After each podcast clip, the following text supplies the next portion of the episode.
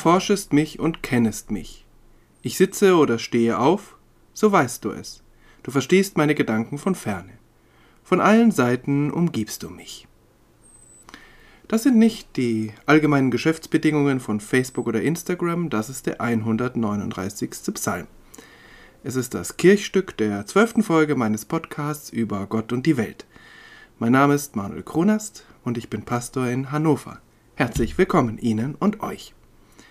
Es fällt mir immer wieder auf, wenn ich diesen 139. Psalm lese und ich tue das doch ab und zu, da fällt mir auf, welche Kontrolle die Beterin oder der Beter Gott über das eigene Leben gibt.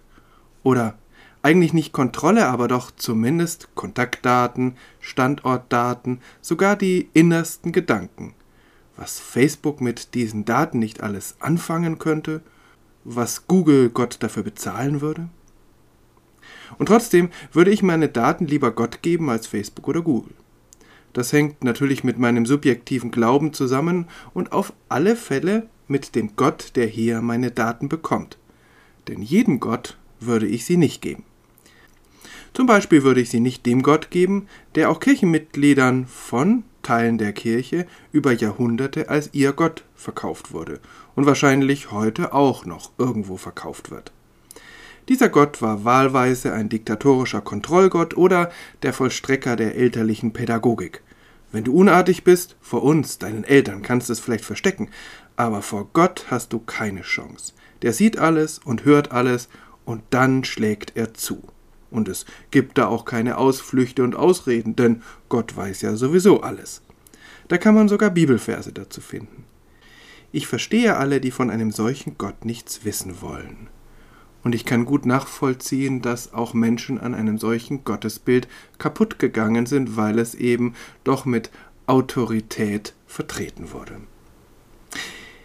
Ich hoffe nicht, dass damals mit dem 139. Psalm argumentiert wurde, denn dort finden wir eigentlich einen ganz anderen Gott. Einen zurückhaltenden Gott, der aber doch hartnäckig bei uns bleibt.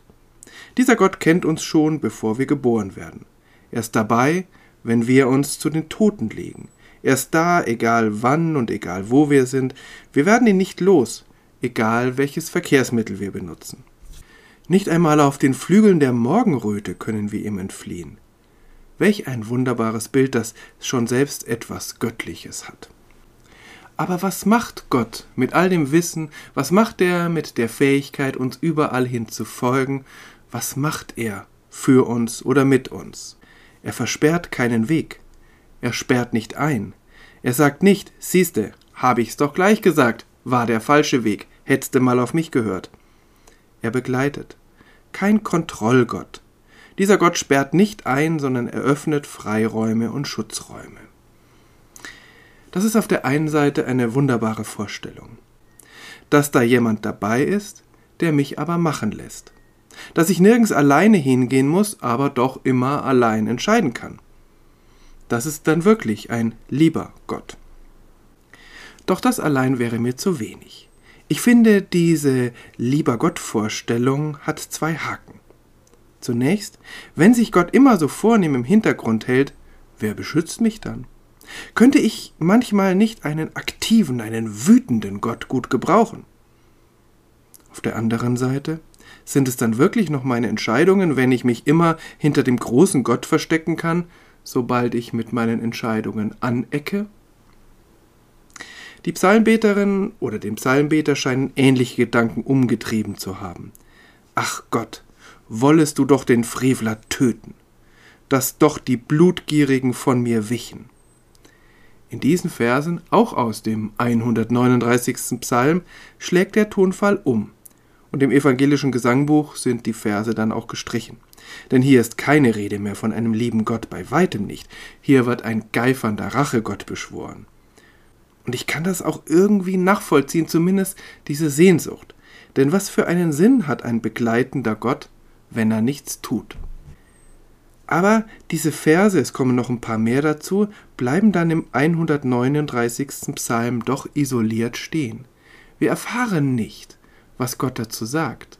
Wir erfahren nicht, ob Gott diesen Wunsch nach Rache und nach Dreinschlagen erfüllt. Als ob die Beterin einmal ausgesprochen, diese Gedanken auch wieder gut weglegen konnte. Sie mussten rausgelassen werden, dann war aber auch gut. Oder sie fand in der Gewissheit, dass Gott mit dabei war, den Mut, den Peinigerinnen, den Peinigern entgegenzutreten oder wegzulaufen, ganz ohne das Handeln an Gott zu delegieren. Ja, ich glaube, das muss ausgehalten werden, dass Gott, wenn er uns unsere eigenen Entscheidungen lässt, er uns auch die Verantwortung für diese Entscheidungen gibt und dass er nicht alles Böse von uns fernhält, sonst wären, wie gesagt, unsere Entscheidungen keine echten, freien Entscheidungen, aber dass er dann trotzdem dabei ist. Nicht um uns irgendwie höhnisch anzugrinsen und zu sagen, na, nun mach mal, sondern indem er uns die Kraft gibt, mit Niederlagen umzugehen, beim Scheitern vielleicht sich ein bisschen zu schütteln und weiterzugehen oder zumindest die Gewissheit zu haben, auch wenn es ganz dreckig kommt, wir sind nicht allein. Aber da ist noch ein zweiter Haken. Wenn Gott mich begleitet und ich mache etwas falsch, warum hindert Gott mich nicht daran? Wenn ich über die Klippe springe, lässt das einfach zu, ist ja meine Entscheidung. Im 139. Psalm konnte ich auf diese Frage eigentlich nur ein Ja finden. Wenn ich das will? Aber ganz so einfach ist es dann doch nicht. Gott will ja nicht, dass ich über die Klippe springe. Aber er möchte, dass ich mich aus eigenem Willen dagegen entscheide. Und so rüstet er mich dafür aus. Schon sein Mitgehen gibt Kraft für den richtigen Weg. Darüber hinaus gibt es Gebote und Gebete, Regeln, die als Wegweiser gedacht sind. Gespräche mit Gott, die keine Antworten im alltäglichen Sinn ergeben, aber manchmal überraschend andere Antworten. Gott geht mit, aber er steckt uns Reiseführer in den Rucksack. Und er schickt andere gemeinsam mit uns auf den Weg. Und wie gesagt, wenn wir eine Entscheidung treffen, die dann wirklich unglaublich falsch ist, dann ist er da diese Zwiespältigkeit und auch die unterschiedliche Weise, Gottes mit uns mitzugehen, wird dann ganz am Ende des 139. Psalms so ausgedrückt. Sieh, ob ich auf bösem Wege bin, und leite mich auf ewigem Wege. Leite mich, nicht zwinge mich. Bis zum nächsten Kirchstück. Bleiben Sie, bleibt behütet.